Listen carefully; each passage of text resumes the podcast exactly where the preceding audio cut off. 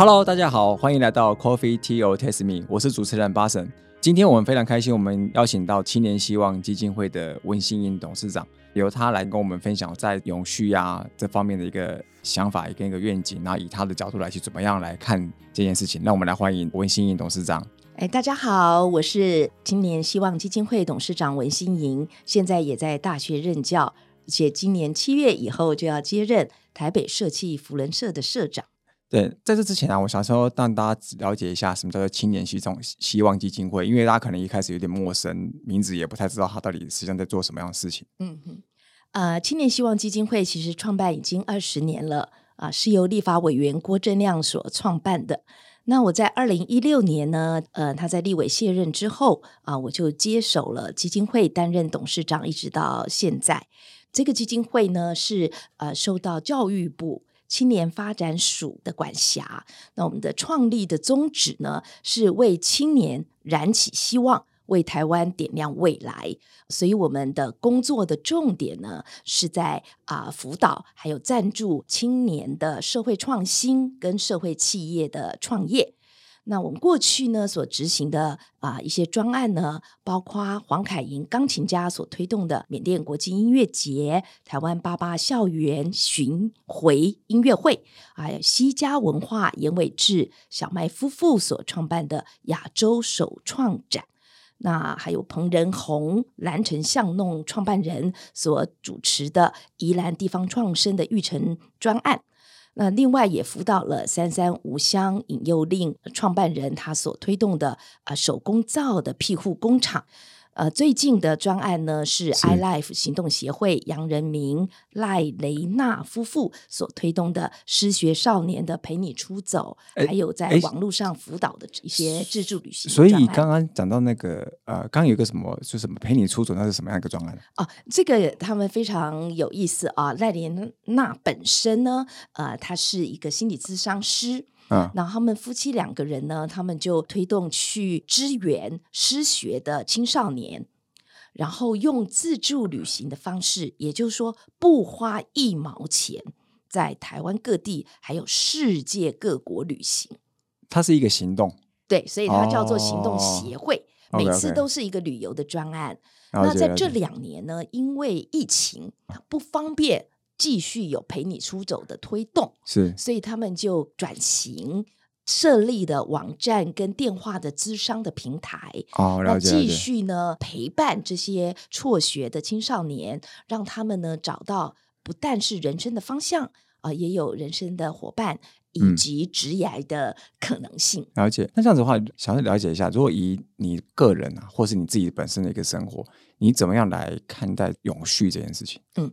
呃，我目前呢，我觉得永续，呃，我关切这个话题呢，是从二零一一年啊三月十一号福岛核灾开始，那所以我从那时候开始，我就一直很积极的在推动非核家园。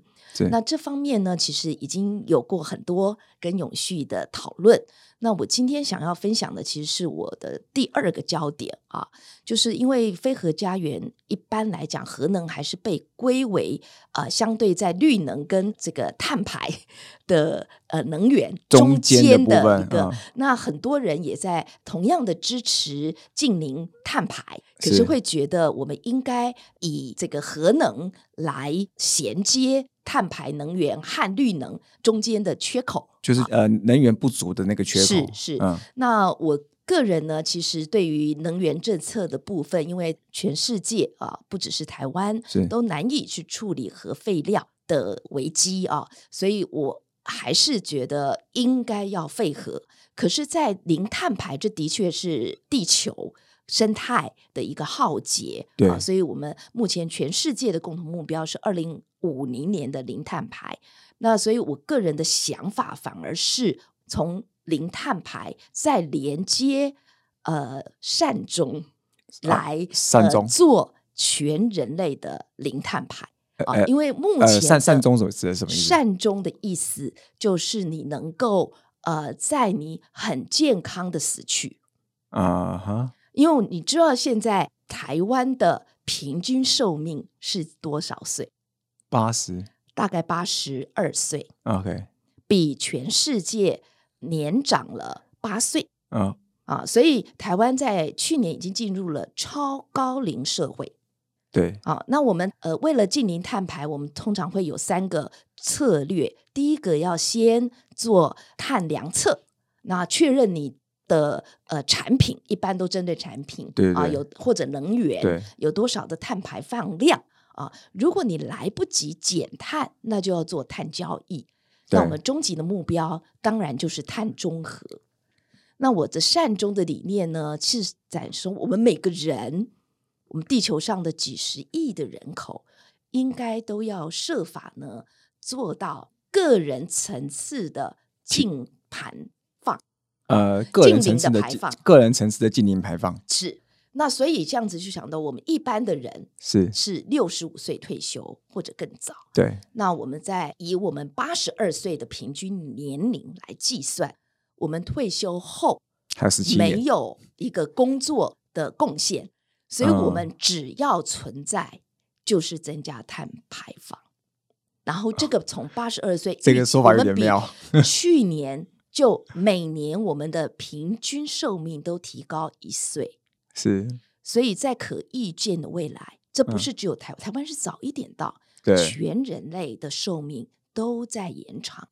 对啊，医疗有进步了，所以呢，我们的长寿是不是个人的福气嗯，啊、我个人是打一个很大的问号，它显然不是人类的福气。哦，因为你后面的部分其实就是你无法过一个零净碳的生活，对你也无法有财力去做碳交易。啊，所以，我们怎么样用一个这个说法个人的生命周期对来奉献给全地球人类的净零排放呢？所以我的善终就说，我们应该整个社会制度、法令环境要容许健康的老人绝食自杀，啊，这是我的善终的主张。哇，这个个人看法听起来是蛮妙的。嗯，所以我应该我第一次听到用这样的方式来思考这个永续的概念，对对对。对。那这个想法是怎么来的啊？我也很好奇。呃，这个想法呢，其实是来自于，如果大家刚才还记得青年希望基金会的宗旨，其实藏着一个字，叫做燃点啊。那这个燃点呢，其实是我也是同样的，跟我接手基金会同一年，跟一些好朋友所创办的燃点公民平台。那我们这个公民平台创办以来，一直在推动善终的专案。那这个哦善终的专案一开始的推动是从居家的治疗，希望每一位老人他都有一个妥善的医疗跟社会制度，在他临终的时候可以回到家，跟家人道谢、道别、哦道爱啊。那这个善终后来就连接到呃，台湾在去年已经通过的自主医疗的呃新的制度，大哦家可以预立医嘱，放弃无效的临终急救，甚至于临哦终的喂食。所以我这个想法其实是我在这六年来跟着呃燃点的伙伴，对我们一起在讨论如何让老年人可以有一个舒适自在的机会离开人间。哦，但是同时，我们也在讨论这个燃点公民平台，对也在讨论这个能源的政策啊。所以，当然节能省碳，这是近零坦白的第一步啊。那在节能省碳的我们整个过程，所有的统计都告诉我们，依照我们人类现行的方式，跟我们无限延长的寿命，这是不可能的。对就是我们不但二零五零的近零谈判不可能，我们二零三零年才不到八年，全世界都要达到碳达峰这件事情，肯定人类社会是做不到的。我速们如度太慢了，果对依照现在的生活方式，用每年全人类都延长一岁的寿命，啊，这个就等于说，我们人类的长寿就是碳排一个最难以启齿跟解决的议题。了解。哎，那我回过头来想一下，就是刚刚提到的是比较像是晚年的部分嘛。那我想说，如果回到呃基金会本身在做的事情，就是在青年发展这个部分呢、你觉得过去跟现在这些青年对于这个永续的看法有什么不一样？你觉得这个中间有什么方法可以比较好的去衔接？毕竟永续从过去可能教科书啊，或者是大家理解不太一样，然后到现在可能有一个新的认知。那这部分你怎么看？是，那我觉得现在的永续哈，它很明显的跟着我们的职场的选择非常接近，就是从专业到斜杠，就说我们会把。碳排啊，对对对，碳盘查啊，或者是各种节能省减碳、能源、绿能，都当做一种专业的职场选择啊。可是，就像现在很多人一样，他的价值主张，他对环境永续的意见，其实是不分行业，也不分专业的，甚至于我刚才举善终的意思，就是不分年龄的。对啊，那所以我在燃点公民平台，对，以及我未来呃希望要创办的一个社会企业，我就是强调开放学校平台。那我就是把永续或者我刚才提的善终，或者是其他专业的职场的经验分享，都当做一个虚实整合的开放学校。那这部分是我人生很重要的。一个价值是啊，跟生活实践的场域啊，所以当然永续学院也是我这个开放学校平台一定会有的。永续学院它目的想要做哪一块部分呢？我有点好奇这个。我就是强调说从斜杠出发啊，所以这个学校呢，人人是老师，人人也是学生。OK，那所以我会有刚才所提的善终学院啊，或者其他的学院。那我先讲今天的主题——永续学院。对对对。那我的逻辑就是说，大家对于像今天我们只有三十分钟，那我希望说全人类都有一个他对永续愿景的三十分钟。刚好我这个开放学校平台的规划就是一门课三十分钟。好，那所以它是一个课程，它是一个学校要开课。也一样跟学生收费，OK 啊，但是呢，老师不收钱啊，老师收时间币啊，所以这是一个时间银行的教育平台，还蛮期待的，不太知道到底要怎么运作。所以呢，以我来讲，比如说这个永续学院呢，就是鼓励各年龄层每个人都来谈我怎么样来实践永续，就像我们今天的讨论，可是你做了。这一个主题，你大概访问了几位？目前为止，应该是应该满十十几位有了，十几位。对对对。那我的想法就是，我这个平台推出来，就是目标就是全人类。是。那全人类呢？这个会员是六岁到九十九岁啊。如果这个推出来，我只要有全人类的百分之一，他都来向在这个平台说出我准备怎么来实践永续，就像我们今天这样的讨论。啊哦，那这些它是一个一个一个有点像是一个读书会的概念，是 OK 是，可是呢，这因为是教育平台，所以他要招生哦啊。然后我也要求，既然是学校，他每位老师都要对学生评分，OK。那评分的方式，他才够拿到这个 credit。但成绩单就是上网，全部就是一个平台评价。我只是把这些媒合跟评价都当做一个。无国界、无年龄、无任何限制的平台，所以它比较像线上平台，还是它是有线下的？它是线上平台。OK，但是我的一个特色就是说，必须要有一位学生到老师的地方，也就是说，线上是选配，对，线下是必须啊。所以因为是学校，所以我觉得老师一定要对着一位学生，这样现场就会有问答。那另外一个这个设计的特色，也就是说，对于很多的老人家，他其实是需要助教的啊，因为这整个都是哦，你说老师是老人家，任何年龄层，或者是他六岁，我就说六岁到九十九岁都可以当老师。对，那六岁他也需要助教嘛？啊，所以就说我就是用这个方式，就说你要开课，你必须要找到至少一位学生到你开课的现场。那因为这个现场既然是平台，它可以是任何地方，所以可以是你家里。这个预计什么时候想要来运运作嘛？因为我蛮好奇这个会怎么运作的。目前呢，呃，是已经申请了，在我大学今年的七月三十一号退休哦那我就已经啊、准备筹备一年，所以我希望在明年的五月九号，等于是二零二三年的23五月年九号能够成立，然后再经过半年到一年的筹备啊，就是等于是二零二四年的五月九号。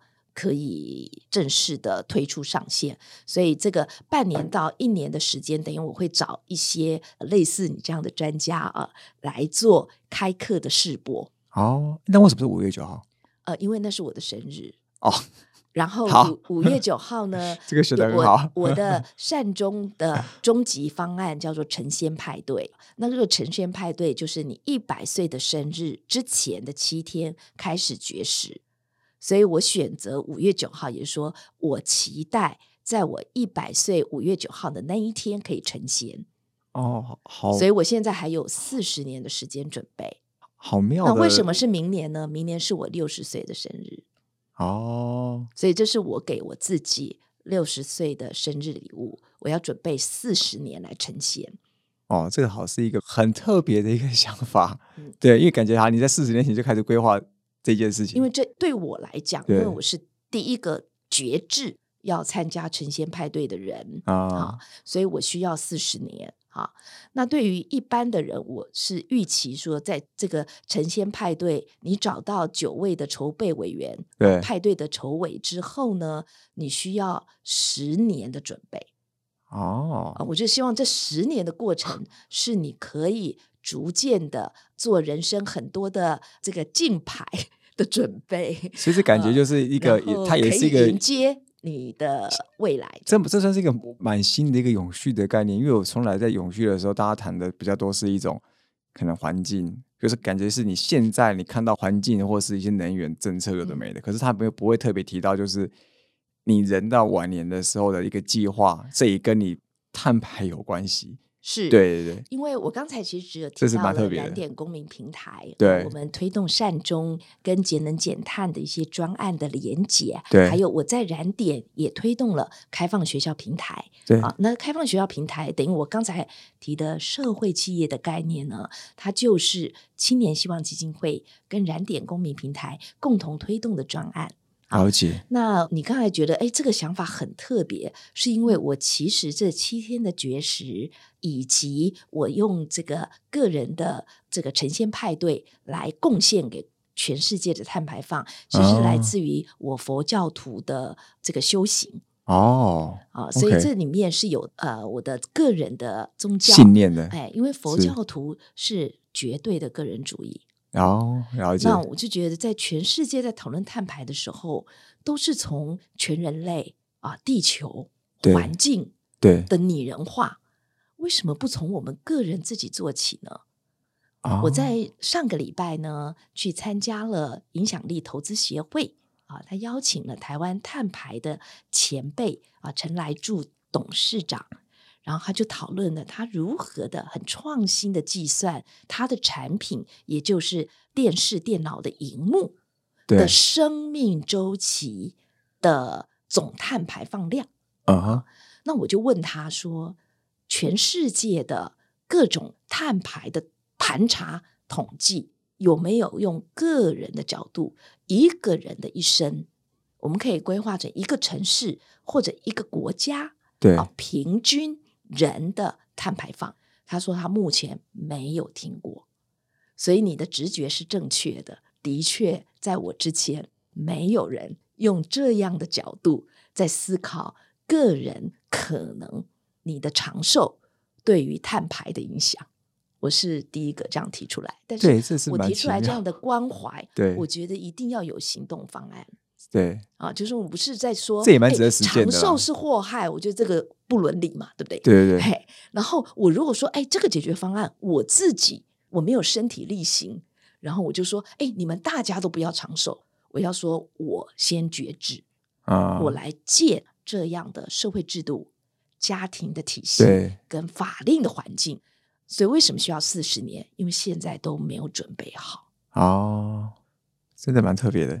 那这样子，目前呢、像你们这样这个青年发展，就是你们基金会有没有想说，就是在透过呃，目前也不在着重于台湾嘛？那有没有想说可以引进一些可能邻近国家或其他国际的一些相关的一个经验来去推动台湾在做，也许扶持一些社企啊的一些新创，或者是说像一些特别的一些团体，让他们把这个青年发展这一块能够跟其他国家做一个国际上的接轨。嗯，这个问题我是很有感哈。对，呃，因为我在辅导这些刚才所提的社会企业啊，或者是啊社会创新，我都特别强调国际的交流。对，那我一直觉得台湾的青年的国际观是不足的，他可能有旅游的经验，对，但是对于跨文化的理解关怀还是比较多，停留在同温层的氛围啊。比如说，我是哈韩，我在台湾有一群哈韩的朋友，对，那我就去韩国追星，或者是体验韩国的文化。对，他其实没有真的去连接韩国跟他自己所在的地区文化传承啊，就说所谓的哈韩，就是以韩国为主，对，国际观不是这样的概念。曾经有人这样提倡啊，就是说我要做一个世界的公民，我就是越国际就越在地啊。那这是我一个。主张国际交流的元素，哎，什么叫越国际越在地？就是说，当我要走向国际的时候，对我不能远离自己的社区文化的土壤。哦，所以这个说法必须要做。呃，所以关键不在于在地或者国外的社会文化，关键在于两个之间的连接啊。比如说，我是很虔诚的佛教徒。对我参加很多基督徒回教的聚会，我也研读他们所有的历史文献跟经典。我自己担任社长的社企福伦社，三十位社友只有三位不是基督徒啊，所以我的观点就说，我是很虔诚的佛教徒，可是我跟不同宗教的人，我们可以为了就第三方。的共同理想，社会企业去共同努力，就说宗教本身就是跨界的。对对对。那我们把宗教再回到自己的社区，我很关心台湾，可是因为某一种连结，我也很关心乌克兰啊。所以这个不是说我要哈韩，或者我就是觉得要关心乌克兰，我就离开了我自己的社区，不需要离开。但是你要创造这个连接，了解。这感觉，因为今天有你那边分享了蛮多一个很特别，我过去没有听过的这种永续的观点。所以刚才我提到的几个我们辅导的社会企业，对，我都有特别强调，他们要怎么样把台湾的呃商业模式，例如我刚刚提的三三无香做手工皂，对，要跟海外做交流。我甚至还帮他们修改他英文的 PowerPoint presentation。嗯，那也包括当有外国的好朋友来到台湾的时候，我都很鼓励这些很本土的社会企业如何的介绍外国人台湾我们这个非常美丽的土地，非常丰富的创造力。对，所以这种交流就是一个，我觉得是我们啊很高兴你问到这个问题，这是我们青年希望的宗旨里面的一个隐藏版的路径。是啊，就是说我在每一个专案，我都希望做这种国际性的连接。是好，今天非常开心，那个啊，新闻希望基金会的文心颖董事长来跟我们分享他很独特的一个永续的一个观点。那相信大家过去可能都没听过，对。那我希望下次还有一个机会，我们还可以再邀请你来分享我们的其他更独特的一个想法。谢谢大家。Coffee Tea or Taste Me，轻松聊永续。我是主持人巴神，我们下次见，拜拜。